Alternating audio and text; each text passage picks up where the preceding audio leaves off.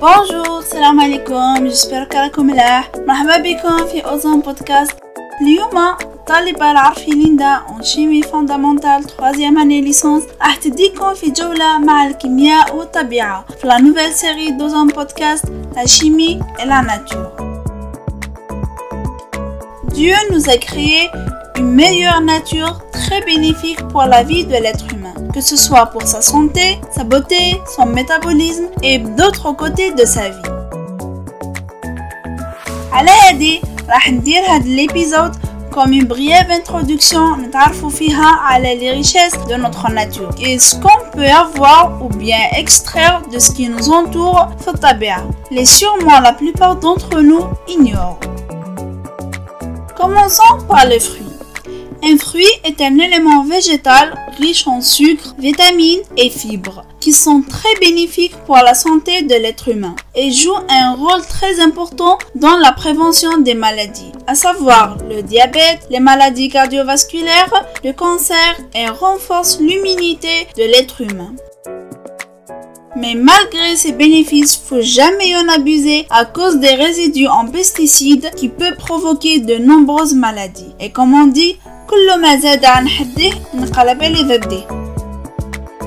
mais l'homme ne s'est pas arrêté juste à la consommation des fruits, mais il a fait des recherches et développé des idées jusqu'à avoir créé des arômes spécifiques à chaque fruit. Un arôme est un terme particulier dans le domaine alimentaire associé à une sensation gustative. D'ailleurs, aujourd'hui, on trouve beaucoup de produits alimentaires aromatisés tels que les yaourts, les chocolats et d'autres produits.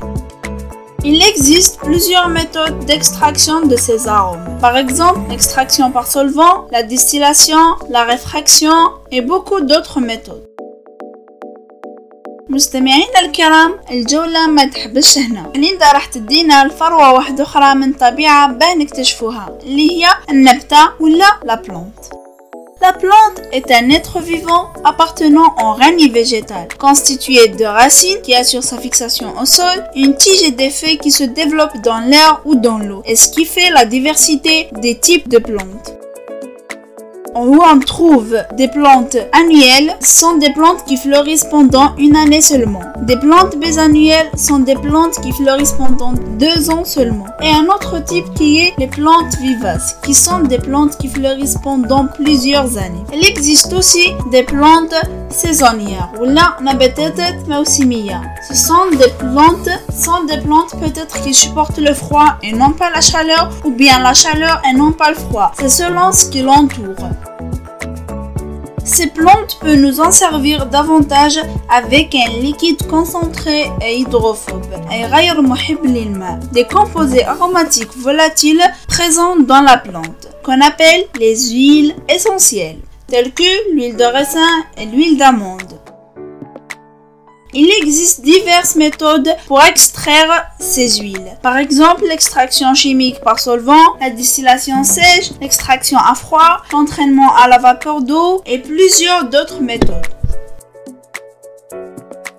Je suppose qu'en arrivant à ce niveau, plusieurs questions pénètrent dans votre cerveau. Comment réaliser ces extractions? Sur quels principes sont basées ces méthodes? De quoi ou bien comment se bénéficier de ces richesses? Quelles sont les classes de ces arômes et ces huiles essentielles?